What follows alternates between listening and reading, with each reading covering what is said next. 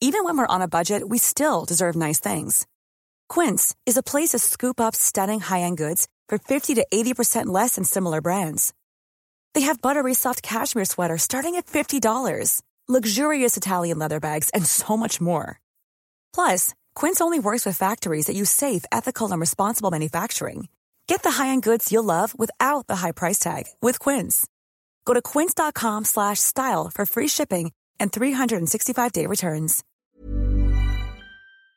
Aprovecha el super verano de rebajas en Walmart a precios bajos. Detergentes hace de 5 kilos, antes 145, ahora 115 pesos. Walmart, lleva lo que quieras, vive mejor. Heraldo Radio 98.5 FM, una estación de Heraldo Media Group, transmitiendo desde Avenida Insurgente Sur 1271, Torre Carrachi, con 100.000 watts de potencia radiada. El dedo en la llaga. Había una vez un mundo en el que nadie creía. Un país de historias inexplicables. Una nación con personajes asombrosos. Santo Tomás tenía razón. Hay que ver para creer. México increíble. Las verdades que duelen. La voz de los que callan. El dedo en la llaga. Infórmate, diviértete, enójate y vuelve a empezar. El Heraldo Radio presenta El Dedo en la Llaga con Adriana Delgado. Antes no creía que debe de existir alguien así como tú. Bendito el día en el que te encontré. Así escuchamos. Perfecta con Reiki Maluma. Para iniciar este lunes, el dedo en la llaga. ¿Y qué les digo? Pues bueno, se unieron estos dos de mis grandes ídolos para cantar esto maravilloso. Pero bueno, voy a la información porque Jorge Sandoval ya me está presionando. Y bueno, les digo les comento esto. Agradezco la generosa invitación que me ha hecho la doctora Claudia Chainbaum para formar parte del equipo de gobierno de la Ciudad de México. Y es que en días anteriores ya se había filtrado que era muy posible que el senador Martí Batres iba a ocupar la Secretaría de Gobierno de la Ciudad de México. ¿Cómo está, senador? ¿Cómo estás? Pues aquí andamos. Pues se cumplió. ¿Cómo estás? Se cumplió.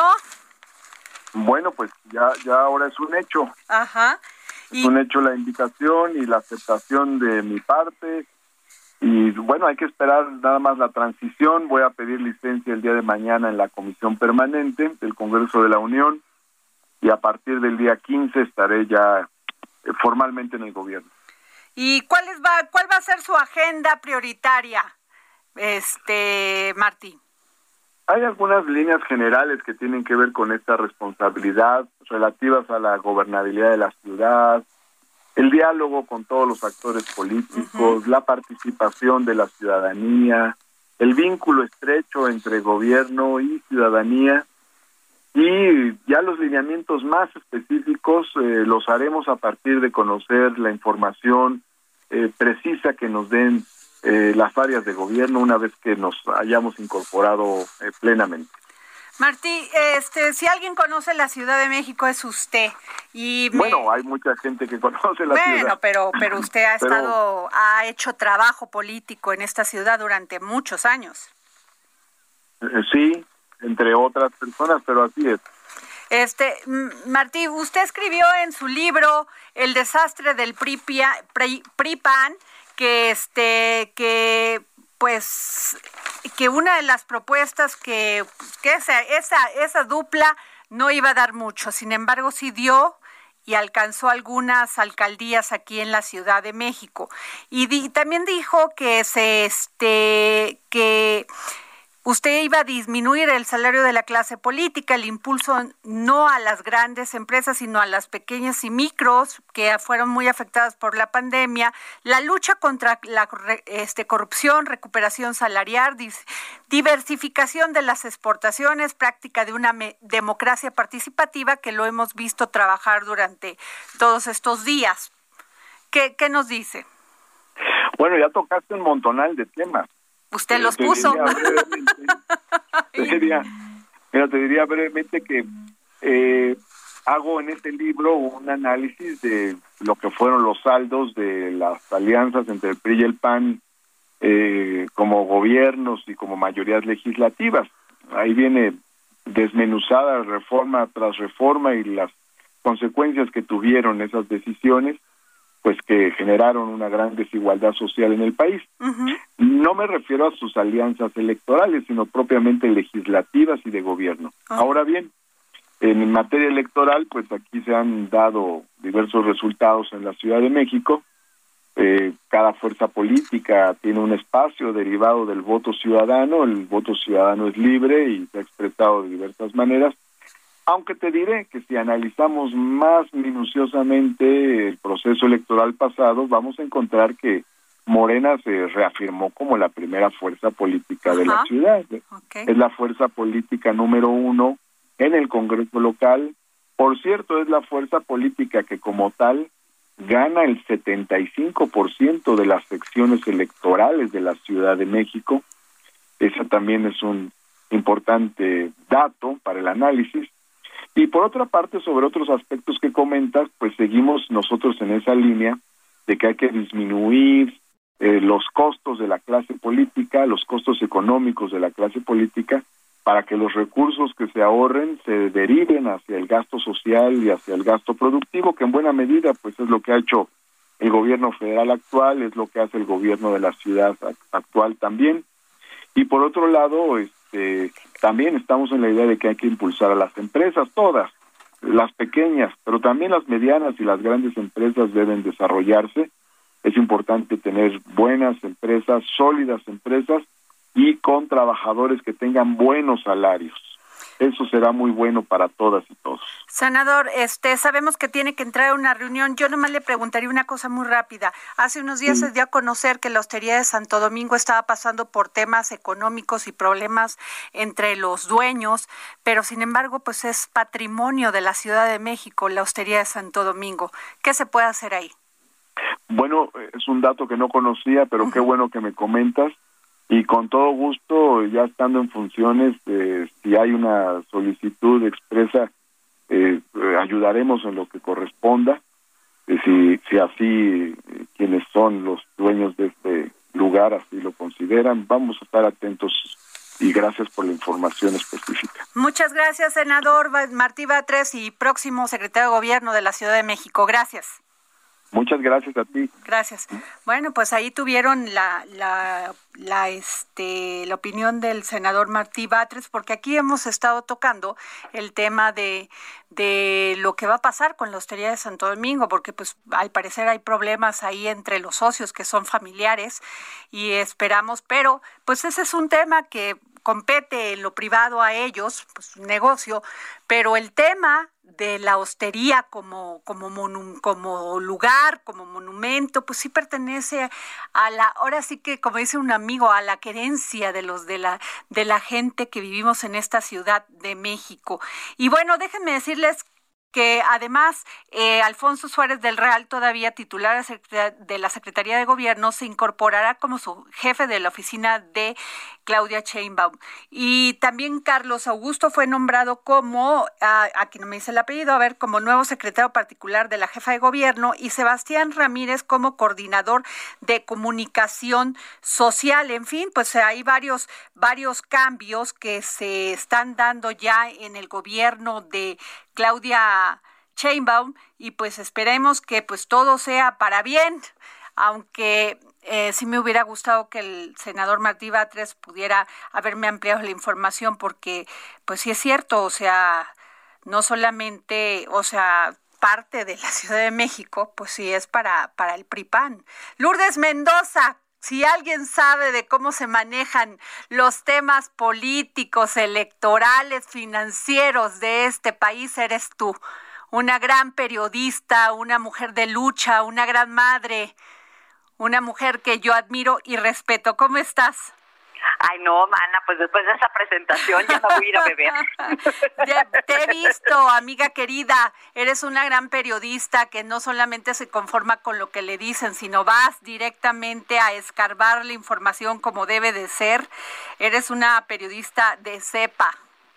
Eres un encanto, querida. Tenemos muchos años de ser compañeras en TV Azteca y es un placer compartir contigo la, la, pantalla, la amistad y esta carrera de tantos años de periodismo, estamos de acuerdo. Oye, cuéntame, porque la verdad, este, no lo dudé ni un minuto, que te ibas a defender con todo ante las acusaciones de Emilio Lozoya. Mira, ¿te acuerdas? Esta semana, el sábado para ser exactos, este, se cumple un año de que extraditan de España a México a Emilio Lozoya. Y casualmente, ahora sí que esto fue una casualidad de la vida, eh, a mí me tocó, más bien, hace un año lo extraditan, el sábado se cumple un año, y casualmente se filtra la denuncia que Emilio Lozoya hace el 11 de agosto del 2020. Así es. Ese día yo inmediatamente salí en Twitter a decir, eso es una mentira, me están difamando y voy a hacer la este, demanda por daño moral pertinente y no voy a parar hasta comprobarlo y ir a las últimas consecuencias. Entonces, en esos momentos, ¿te acuerdas? Estábamos en plena pandemia, no que ahorita no estemos en plena pandemia, pero estábamos aprendiendo a sobrevivir en esa pandemia. Esto es un tema del ámbito local, no federal. Entonces tenías que pedir cita para que te dejaran ir a poner tu denuncia. Pedí ese mismo día la cita y me la dieron para el 31 de agosto del 2020. Y ese día yo puse una demanda en contra de Emilio Lozoya por daño moral. Me tardé muchos meses, me tardé más o menos siete meses en poderlo notificar, que se me hace una cosa rarísima.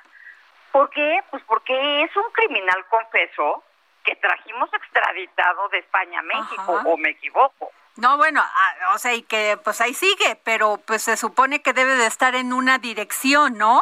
O se puede mover sin ninguna, con toda la impunidad. Exactamente. Hasta hoy no hemos visto una sola foto de él. ¿Te acuerdas que hicieron un operativo que es que ya había llegado y que es que estaba llegando al, al ¿cómo se llama? Al reclusorio y que siempre no, que lo que pasa es que llegó enfermito, que tenía una anemia y entonces lo mandaron al hospital, ¿te acuerdas? Que estaba feliz, según comentar, incluso había fuentes que decían que estaba toda a todo dar en la en la habitación del hospital. Dice, hay quienes dicen que sí le quitaron a todos los vecinos, o sea, que se quedó con el piso completo, ¿eh? Ay, Dios. O sea, hasta hoy sí también le deberíamos de pedir al INAI, porque gracias al INAI podemos conseguir un chorro de información que nos diga cómo sigue de su salud, pues porque deberíamos de estar preocupados, aunque no mucho, porque si tú lees lo que hoy sacó 24 horas, dicen que se lo encontraron en un antro en la Condesa el viernes. Ay, no. Así. De un cinismo total. Y eso un cinismo y que no entiendes. Entonces, a ver, el, presidente Andrés Manuel López Obrador, el día de su toma de posesión, dijo que él ya no se iba a dedicar a ver para el pasado, que iba a ver para el futuro.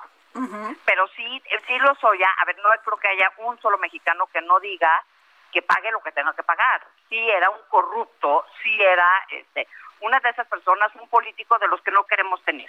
Claro. Entonces, este, ¿qué pasa? Lo extraditan, todo el mundo dice perfecto, pero pues parece ser que habló más de lo que podía probar. En este país vivimos bajo la presunción de inocencia. En este país, no, para acusar debes de probar. Claro. A mí me dijo, a mí me, eh, a mí me mete en este, en, en esta ensalada diciendo que me había regalado una bolsa porque Luis Videgaray y las palabras fueron así. Luis Videgaray este, me dijo que cuando recibiera las maletas de dinero de Odebrecht, fuera a ir a comprar una bolsa a su amiga Lourdes Mendoza. Entonces, de entrada no era dinero del erario, era dinero de la corrupción. Ajá. Yo soy periodista, yo no soy un funcionario público, entonces yo no caigo en un delito. A mí lo que me estás haciendo es mancharme mi honor y mi credibilidad como periodista, que es de lo que vivimos. Así es, totalmente. Entonces, por eso era tan importante sí poner un statement de decir, ah, esto es mentira, yo me voy a defender. Y de ahí dice que este que se compró la bolsa, que me la mandaron y que yo mandé decir que me veía muy guapa, que en eso sí tiene razón, así uno se arregla, ¿verdad? Y otra es que había pedido la colegiatura, ayuda para la colegiatura de mi hija. Tú tienes este el gusto de conocer a mi hija. En esos entonces mi hija iba en maternal y kinder 1. Entonces pedí ayuda para, para maternal y kinder 1 si tengo trabajando casi 30 años de periodista. Y sin descansar además. Exacto, entonces no suma. Entonces hice la denuncia pertinente y como bien sabes, aquí en nuestro país lo que tienes que, cuando tú denuncias, tienes que probar. Claro, yo tuve que, probarle que lo que estaba diciendo era una mentira. Entonces, pues no vas a creer que en el periodo que a mí me encasilla el señor Lozoya es entre septiembre del 2013 y septiembre del 2014. Y en esos entonces, mm, ah, y él dice en, en, en la denuncia está filtrada, que la bolsa fue comprada en una tienda en Polanco. La única tienda en Polanco donde puedes comprar una bolsa Chanel es en la boutique de Chanel, nada más que esa cerró en el 2011. Wow. O sea, ¿dónde la compró? Y entonces me puedes decir, es que a lo mejor se fue a Santa Fe, se norteó, porque estaba en el 2013, no, no, en la denuncia claramente el señor dijo en la zona sí, está falseando la información, claro. Exactamente. O pues me puedes decir, ay, es que a lo mejor la compró en el Palacio de Hierro. El Palacio de Hierro solo tuvo una boutique este Chanel hasta el 2016 cuando abre como el Palacio de los Palacios. Entonces, esa bolsa que es con lo que él me quiere dañar a mí. ¿Y por qué me quiere dañar a mí? Porque yo, una de las pruebas que también exhibí en la semana pasada, que fue justamente el periodo probatorio, donde tú entregas las pruebas que tienes para defenderte o para acusar al, al, enemigo, que en este caso es Lozoya, ¿sabes cuántas columnas junté?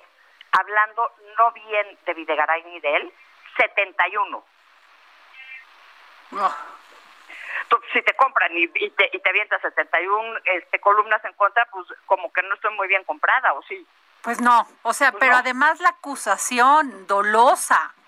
Sí, dolosa. Y me echaron a las redes, a las redes este, en, muy fuerte, me pusieron el, el estereotipo de Lady Chanel y mira, yo tengo una hija, pero no nada más lo hago por ella, lo hago por mí porque yo tengo que, que, limpiar mi nombre, yo tengo que limpiar este, quién soy yo. Quien me conoce sabe perfectamente que eso no es cierto. Y hay algo bien importante.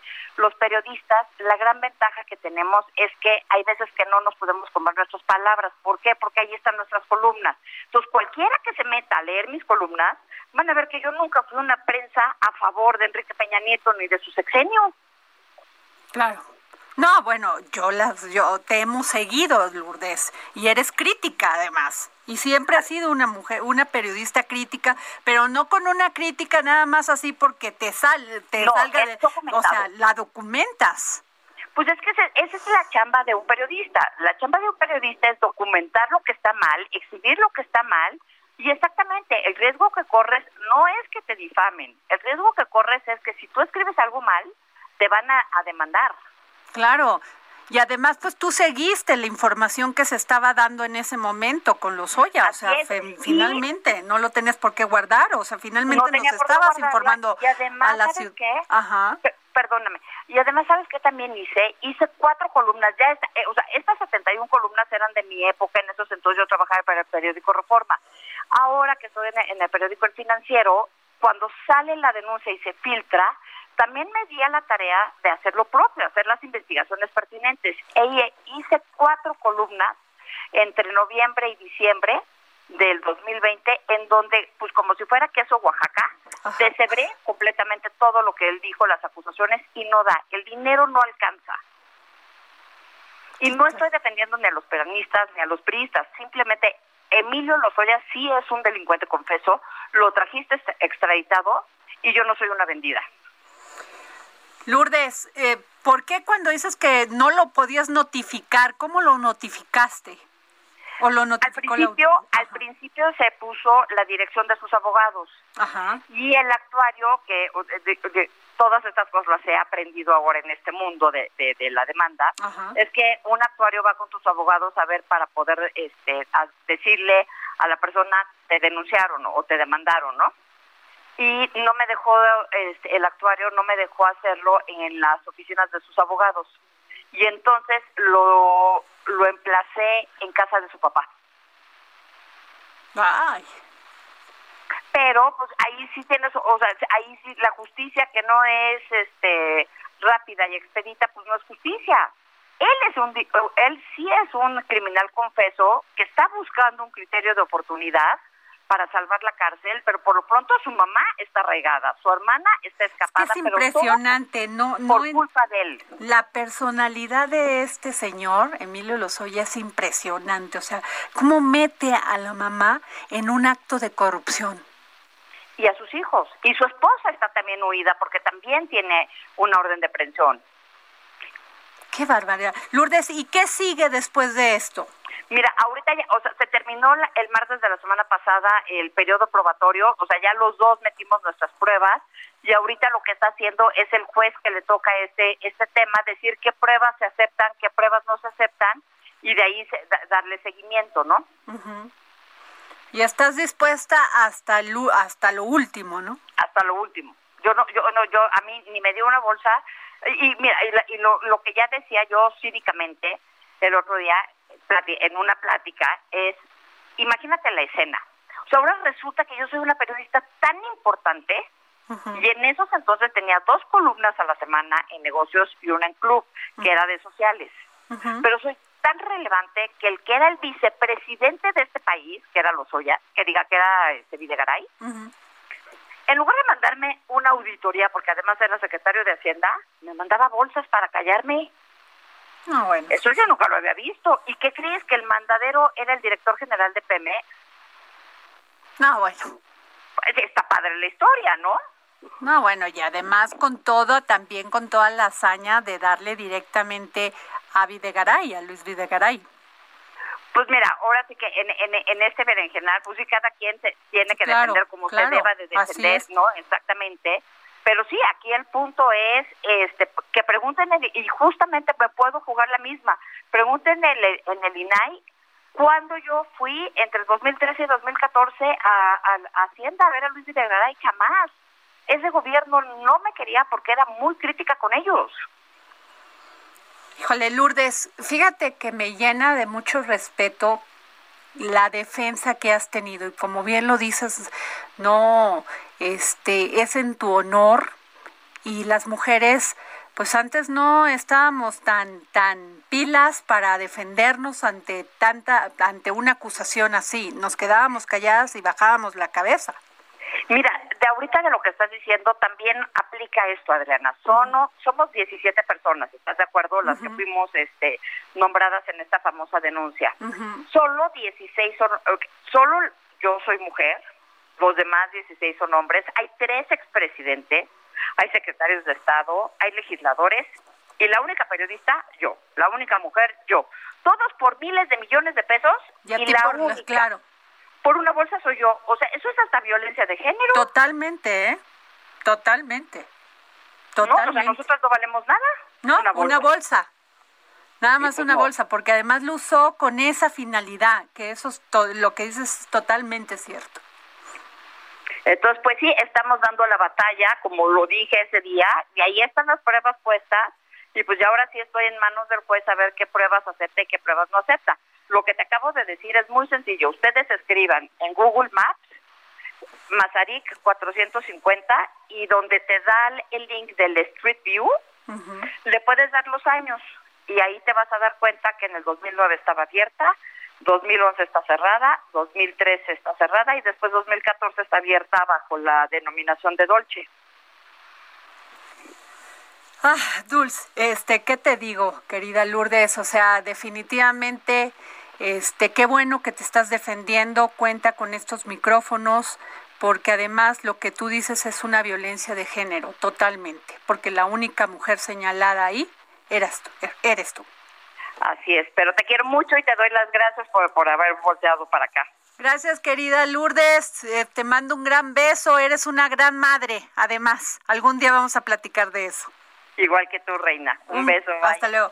Bueno, pues ahí está la historia de, de Lourdes, que efectivamente, como dice, ahora se persigue a los que, a los que señala el, el corrupto, no al corrupto.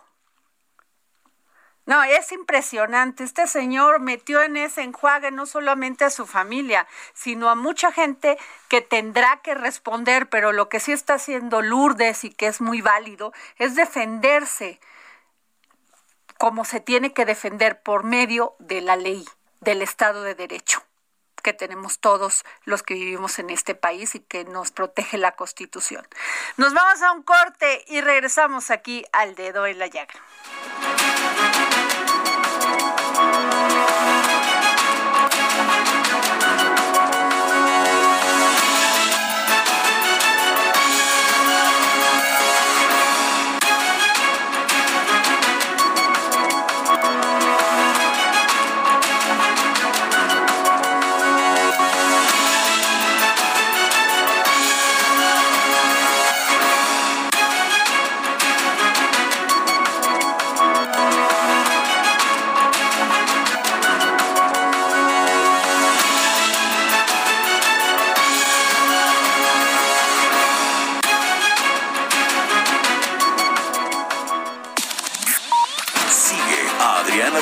Su cuenta de Twitter, arroba Adri Delgado Ruiz.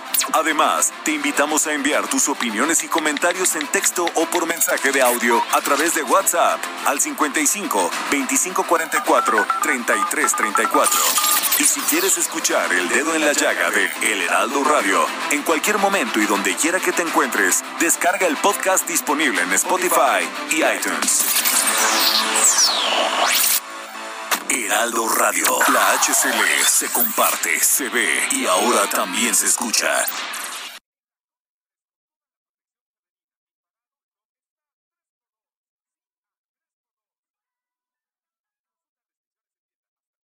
Heraldo Radio. La HCL se comparte, se ve y ahora también se escucha. Sigue a Adriana Delgado en su cuenta de Twitter en arroba Adri Delgado Ruiz. Y envíanos tus comentarios vía WhatsApp al 55 25 44 33 34 o 55 25 02 21 04.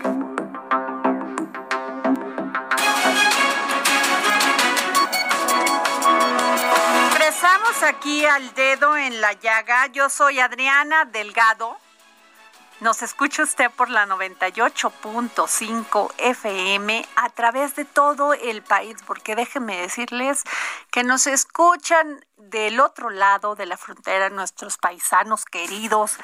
Eh, y aquí a México, pues en muchas, muchas estaciones, que si las digo ahorita todo se me va todo el programa, pero muchísimas gracias por escucharnos, sintonizarnos. Y bueno, ¿qué les cuento? Pues a ver, es la primera vez en décadas que la gente sale a protestar, pero si ustedes hubiesen visto las imágenes de ayer en Cuba, hubiesen dicho, esto no, era, no es posible que se diera en, un, en una isla, en un país donde decían que todo estaba bien, que no pasaba nada. Pues no, Cientos de cubanos salieron este domingo a las calles de La Habana al grito de libertad en manifestaciones pacíficas que fueron interceptadas por las fuerzas de seguridad y brigadas de partidarios del gobierno, produciéndose así enfrentamientos violentos y arrestos.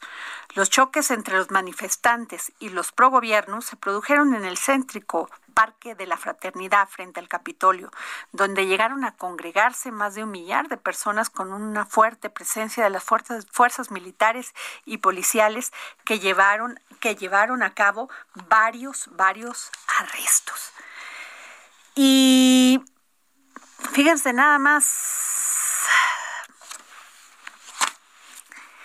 resulta que Raúl Castro, estoy leyendo en información, hermano de, de Fidel Castro, pues ya está en Venezuela. Y Arturo Díaz Canel, que es el, pues como el presidente de la, del país, por decirlo así, este, pues está haciendo frente a estas protestas, incluso se fue a la calle a decir que todo esto se debe al embargo económico que pues ha realizado Estados Unidos durante mucho tiempo. Pero bueno, para esto tenemos a quien sí sabe de este tema, que además es una persona que yo admiro y respeto, escritor, profesor investigador de la División de Historia del Centro de Investigación y Docencias Económicas del CIDE, eh, doctor Rafael Rojas. ¿Cómo está, doctor? Hola, hola, buenas tardes, Adriana. Mucho gusto en conversar contigo de nuevo. Doctor, pareciera que la profecía se cumplió. Sí. Y digo eh, profecía porque mucha gente, mucha gente estudiosa de estos temas decía, esto no va a poder seguir, va a haber un momento en que la gente salga a la calle a protestar y pida libertad. La, verdad es que sí, era, era algo que se, que se ha venido acumulando sobre todo en los últimos años, desde el año 2018, 2019 para acá, que fue justo cuando tomó posesión eh, Miguel Díaz Canel en el 2018. Al año siguiente se aprobó la nueva constitución y un poco después eh, eh, Raúl Castro traspasó el poder del Partido Comunista al propio Díaz Canel. Y entonces cuando se completó la sucesión de Díaz Canel comenzaron a manifestarse estos em, primeros indicios de un malestar social bastante generalizado en Cuba. Eh, ha habido en los últimos años brotes ya de protestas populares, pero muy localizados en algunos barrios de La Habana, de Santiago de Cuba y de Santa Clara.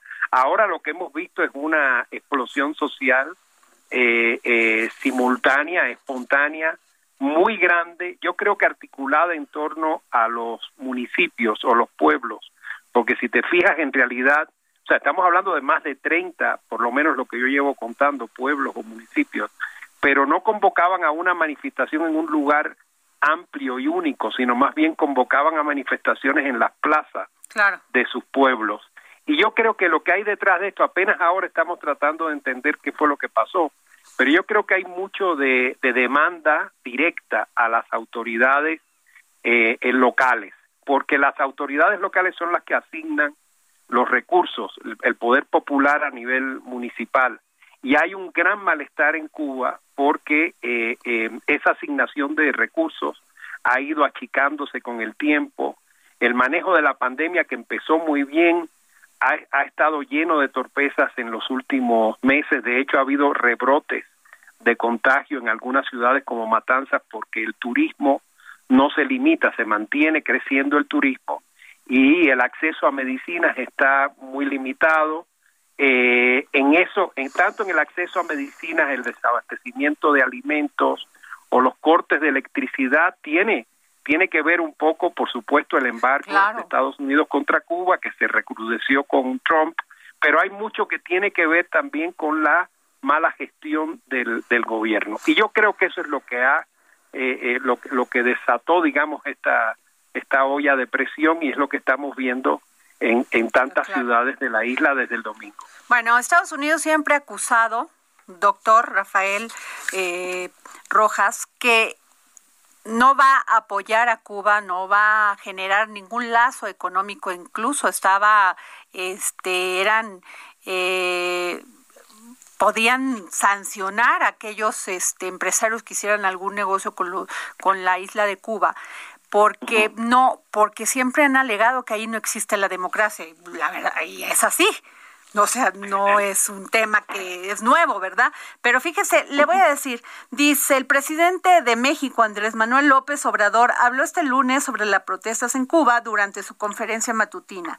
Si de verdad se quiere ayudar a Cuba, lo primero que se debería hacer es suspender el bloqueo como lo solicita la mayoría de los países del mundo. Eso sería un gesto humanitario. Ningún país del mundo debe ser cercado, bloqueado eso dijo este Andrés Manuel López Obrador y el mandatario también señaló que le llama la atención que el despliegue informativo inusual, desde luego promovido por quienes no están de acuerdo con las políticas del gobierno de Cuba en, en referencia a la cobertura de los medios internacionales. ¿Usted qué opina?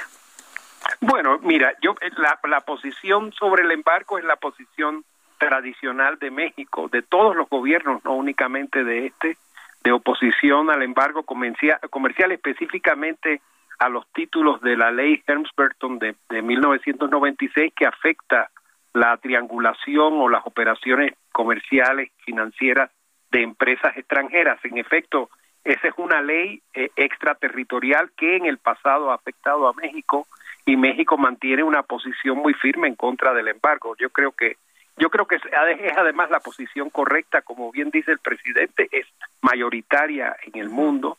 Eh, eh, el, el otro asunto es que, como decíamos, la responsabilidad de la crisis económica, social y política que se está viviendo en Cuba, desde sobre todo en los últimos años, no corresponde únicamente al embargo o al bloqueo. Hay una parte que tiene que ver con el propio desempeño del gobierno. Yo entiendo naturalmente que el presidente no va a hacer un señalamiento crítico eh, a otro gobierno porque eso eh, eh, es considerado intervención en los asuntos internos. Sin embargo, en el mensaje del presidente hay un momento en que hay un llamado específico a resolver la situación por medio del diálogo, sin usar la fuerza, sin usar la confrontación, evitando la violencia, que yo creo que va tanto, es un mensaje que va dirigido tanto al gobierno como a, los propios manifestantes. Pero en realidad lo que hemos visto desde el domingo es que la mayoría de las manifestaciones han sido pacíficas. En cambio, sí ha habido represión, sobre todo anoche hubo muchísima represión. Hay, en algunos hay periodistas. Incluso un periodista de, creo que de la agencia EFE, este, está todo golpeado. Herido, sí. No, dicen los cálculos, dicen que son cientos los detenidos. No me extrañaría porque en los últimos años la represión en, en, Cuba ha sido sistemática, permanente, sobre todo por medio de los arrestos eh, eh, extrajudiciales. Todo este grupo de jóvenes intelectuales y artistas que están que se articulan en el movimiento San Isidro y en el 27N son sometidos desde hace años a este tipo de arrestos sistemáticos preventivos. Yo supongo que eso es lo que veremos a partir de ahora, porque el gobierno intentará controlar y neutralizar esta, este estallido social. Irán, yo creo, pueblo por pueblo tratando de... qué barbaridad, doctor! Claro, identificar quiénes son y entonces buscarán ahí neutralizar la situación. Bueno, fíjese lo que dice Joe Biden, presidente de Estados Unidos. El pueblo cubano está exigiendo su libertad a un régimen autoritario. No creo que hayamos visto nada similar a estas protestas en mucho, mucho tiempo o quizá jamás, francamente y eh, exigió al gobierno cubano que evite la violencia en su intento de silenciar las inéditas protestas antigubernamentales en Cuba. Sí, eh, ahí como se ve, hay, hay una parte del mensaje que curiosamente comparte con el mensaje del presidente López Obrador. Claro, el asunto está en que Biden yo creo que se equivoca al no introducir el tema de las sanciones en, el, en su en su declaración porque ciertamente este es un este sería un momento ideal para eh, anunciar la flexibilización de sanciones que recrudeció Trump durante su gobierno desde que Biden comenzó a gobernar una expectativa que había ligada a su propia campaña presidencial era que él flexibilizaría los viajes y las remesas que se recortaron con Trump. No lo ha hecho y este sería un buen momento porque como como lo como lo, que hemos estado observando desde ayer es que muchos de estos manifestantes, sobre todo en estos pueblos de la periferia de La Habana, eso no se, no no son partidarios de la de la política de Estados Unidos ni de la hostilidad internacional. Todo lo contrario, lo que quisieran es mayor integración de Cuba al mundo y ahí ahí es donde yo creo que el que el gobierno de Estados Unidos pierde una buena oportunidad para avanzar más. Doctor Rafael Rojas, vamos a irnos un poquito para atrás. El pueblo de Cuba sabe que el gobierno revolucionario no es comunista. Sin, sin embargo, llegó a ser un ícono socialista más importante, el ícono socialista más importante de América Latina, Fidel Castro. Sí, el, eh, eh, sí, lo claro. El, eh, la revolución fue durante décadas ese símbolo de la de la izquierda en América Latina. Fue como como sabemos un símbolo también alimentado por la Guerra Fría, porque la, revolución creó un sistema eh, que se conectó muy fuertemente con el bloque soviético y el campo socialista y desafió la, la geopolítica de Estados Unidos en América Latina y el Caribe. Ahora, después de la caída del muro de Berlín y la desintegración de la URSS, eh, eh, hemos vivido una inserción muy limitada de Cuba a la comunidad internacional, en buena medida por el recrudecimiento del embargo, que empezó primero con la ley Torricelli y luego con la ley Helms-Burton, pero también yo creo que parte de la reticencia a esa integración tiene que ver con esta eh, eh, permanencia de algunas políticas muy estatalistas y una conducción bastante autoritaria eh, de la sociedad y de la relación de la sociedad con el Estado. Eso, eso, muchos pensábamos que con la sucesión, es decir, cuando Raúl Castro abandonara el poder y lo cediera a Miguel Díaz Canel, el cambio generacional iba a generar mayor flexibilidad, pero no ha sido así. Fidel Castro eh, en alguna ocasión dijo las agresiones del imperialismo, o sea, Estados Unidos, aceleraron el proceso revolucionario. ¿Sí?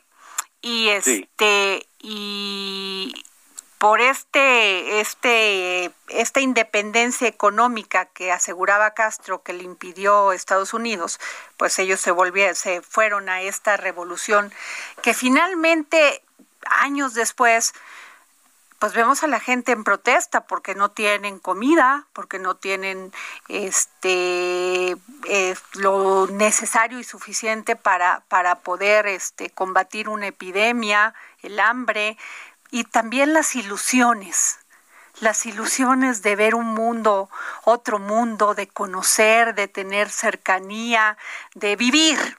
¿Qué me dice usted?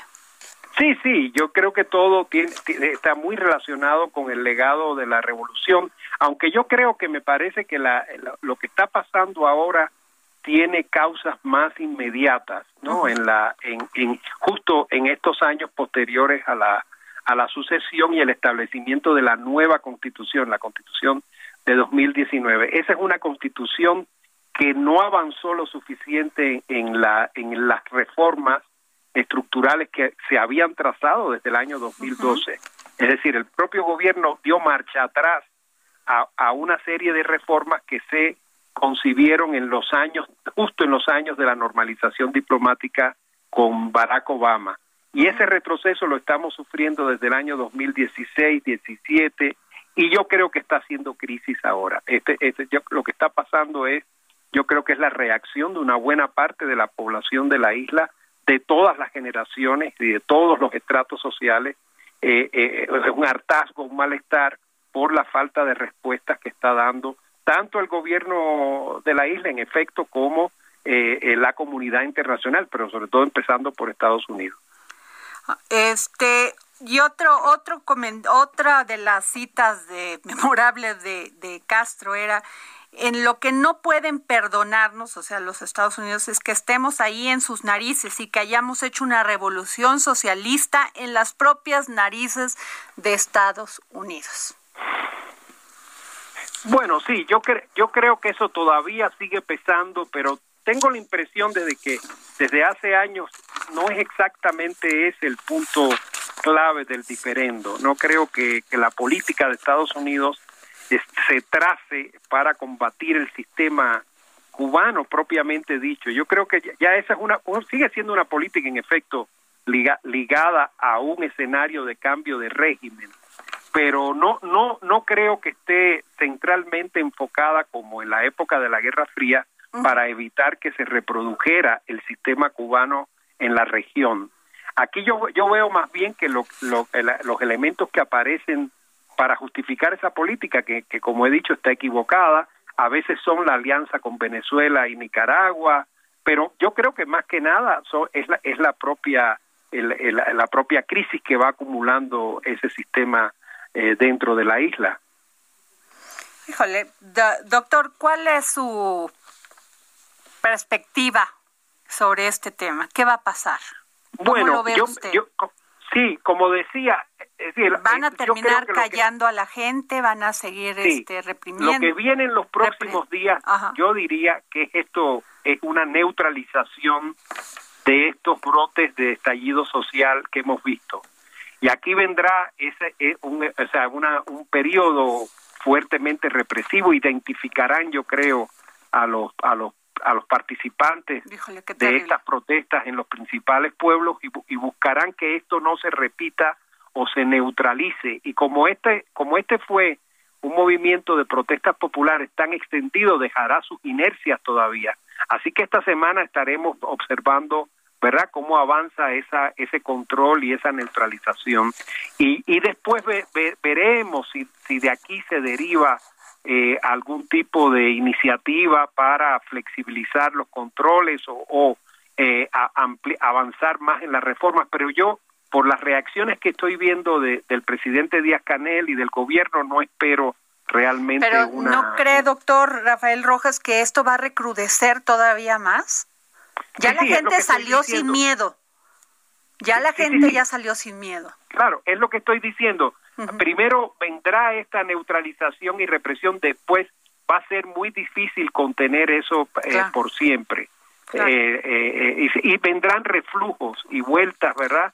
de la gente a, a una presión cada vez más, más directa y más frontal eh, contra ese régimen. Pues muchas gracias, doctor Rafael Rojas, escritor, profesor investigador de la División de Historia del Centro de Investigación y Docencias Económicas del CIDE. Muchas gracias por tomarnos la llamada. Saludo. Pues ahí está la opinión del doctor Rafael Rojas sobre esto que está sucediendo en Cuba. Y bueno, nos vamos ya es momento de deportes con Roberto San Germán. ¿Cómo estás, Roberto? Roberto San Germán y los deportes al estilo del dedo en la llaga con Adriana Delgado. Roberto. Adriana, ¿cómo te encuentras este lunes? Muy bien. Oye, pues se le hizo a Messi. Sí, ya fíjate por primera vez Lionel Messi un título internacional con su selección avalado por la FIFA con Argentina. No podía ganar con Argentina, lo veíamos. Pues es que nadie es profeta en su tierra. no, y además gana en Brasil, en el paso sagrado de Maracaná. Maracaná son 2.0. No, tenía todo para que sea el escenario perfecto. Y así fue Lionel Messi. Es más, cuando lo gana, lo ves la, la cara, la Ay, a mí me dio gusto, ¿eh? Yo sí, yo sí. Es, no, claro. Me dio mucho gusto. No, a todos, todos. Y luego al día siguiente que lo recibe su esposa, no sé si has visto ese video que está buenísimo. Llegan eh, seis en el avión. No, bueno, la señora sale corriendo, Antonia. Es claro. Y que así como de. Ella también es argentina, ¿no? Sí. Ah, mira, pues sí. Es más, para que te sepas la historia, fueron compañeros desde la primaria. Ay, amor del bueno. Pues quién sabe si es amor del bueno, pero... Oye, ¿y la lesión de Michuki Lozano? No, no, casi no los matan. Sí, ¿qué tal? Y el árbitro haciéndose pato. El, el, árbitro dormido, igual que los del bar. Ahora sí casi nos lo dejan como el Chucky Chucky, una rajada en un ojo. O sea, 20 suturas tiene ahorita, ¿eh? El Chucky, afortunadamente las cervicales no están dañadas, pero sí fue un golpazo y lo que hizo el árbitro, de verdad, señores, eso fue un penal del tamaño del mundo. Es la segunda vez que vemos que dos costarricenses que han arbitrado a México lo han hecho muy mal, ¿eh? Hay una tendencia, hoy John de Luisa ya se enojó, puso un golpe en la mesa diciendo a la CONCACAF que no puede ser posible porque ya se ve una tendencia en varios torneos en contra de México, pero bueno, también los nuestros no jugaron nada, que Adriana Laval lo veía hacer partido Trinidad Tobago no trae nada no le pudieron meter un gol a uno de los peores equipos del mundo. Pues sí, en eso tienes toda la razón, pero tampoco se valía que se le fueran tan a la... O sea, casi lo querían matar. no, pues bueno, casi no. O sea, un golpe ahí es que te doy en la cabeza con todo. No, sí, fue, fue la entrada. El portero no tiene la culpa, sino fue el empujón, el opinión de antes. Y el Chucky va a estar de cuatro a seis semanas fuera de las canchas y a ver cómo regresa ya a Italia, porque tú eres del Nápoles de Italia, ¿no? Híjole, qué tema. Oye, y este, a ver, pero ya te dejo, te dejo comentar, porque ya te estoy aquí. No, no, no, está bien, no está perfecto, perfecto, así es mejor estar poniendo la nota. Pues oye, lo de Tokio está durísimo, esta situación de que no va a haber espectadores en las gradas, en las tribunas de los complejos deportivos por la pandemia de la COVID-19, porque entraron en un cuarto estado de emergencia, pero van a tratar de meter unos robots que van a hacer ruido y que van a estar bailando para que los competidores no se sientan solos. O sea, pues es que no, la, la necesidad. y por, el otro lado, en Argentina, todos salen ahí a, este, a, gritar y a, a festejar. Exactamente, igual que en Italia que ganaron la, la ahora sí que la euro, igualmente, igualmente, igualmente, igualmente, ¿no? Pero bueno, pues es lo Oye, que pasa. y este, y Novak Djokovic. Djokovic, ¿Qué? oye, Djokovic. pues, sí, Djokovic, este serbio que empató ya con títulos a Nadal y también al buen eh, Roger Federer con 20 títulos de Grand Slam en la historia del tenis. Lo hizo ayer también ganándole Marco Berrettini en cuatro sets. O sea que tuviste un buen fin de semana. Pues sí, tuvimos todo, tu- tuvimos todo ahí, mi querida Diana, la verdad es que estuvo bastante bueno, es lo que, lo, que- lo más importante que ha sucedido ahorita en el fin de semana. Oye, ¿y qué pasó rápidamente? Cuéntame, ¿qué pasó con las con la selección femenil? Pues no, no ha pasado nada, todavía no sabemos O sea, cuál va a ser la ¿todavía no se arregla ese tema? No, pero no creo que le vayan a poner a, la a las mujeres el castigo de los hombres, ¿eh? Ah, bueno, eso ya es buena noticia, ¿no? Eso ya, lo entiendes, Sí, porque ya exactamente. no, lo vamos a permitir además, ¿eh? Háganlo, háganlo, hagan una marcha. Ah, vamos a hacer una marcha. Oye, este Roberto, pues muchas gracias, ya nos vamos y gracias por, por estar con nosotros aquí en el dedo en la llaga. No, gracias a ti, que pases muy buena semana y saludos a todos. Gracias, pues bueno, se terminó este dedo en la llaga, nos vemos mañana. Antes no creía que debe de existir alguien así como tú. Bendito el día en el que te encontré. Juro que de donde estés, algo de mí te llevarás también. No habrá camino que camine si tú no estás en él. ¿Cómo puedo hacer para que entiendas que me deslumbras, que eres perfecta, que no hay ninguna? Si se pudiera devolver el El Heraldo Radio presentó El Dedo en la Llaga con Adriana Delgado. Heraldo Radio, la HCL se comparte, se ve y ahora también se escucha. Planning for your next trip? Elevate your travel style with Quince. Quince has all the jet setting essentials you'll want for your next getaway, like European linen, premium luggage options, buttery soft Italian leather bags, and so much more. And is all priced at 50 to 80% less than similar brands. Plus, Quince only works with factories that use safe and ethical manufacturing practices.